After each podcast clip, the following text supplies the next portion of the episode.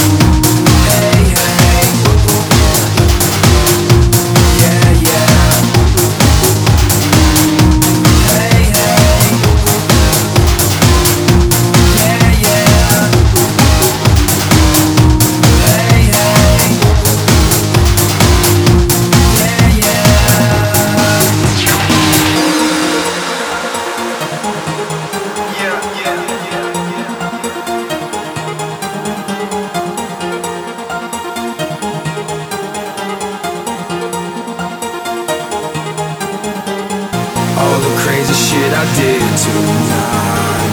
Those will be the best memories. I just wanna let it go for a. That'll be the best therapy for me. All the crazy shit I did tonight.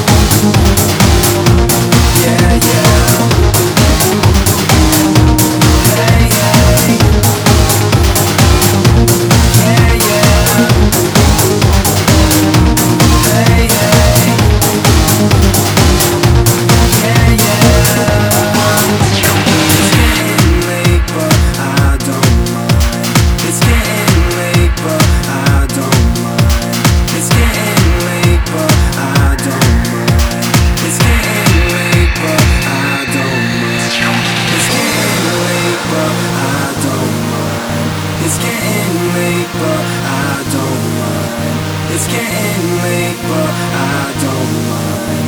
It's getting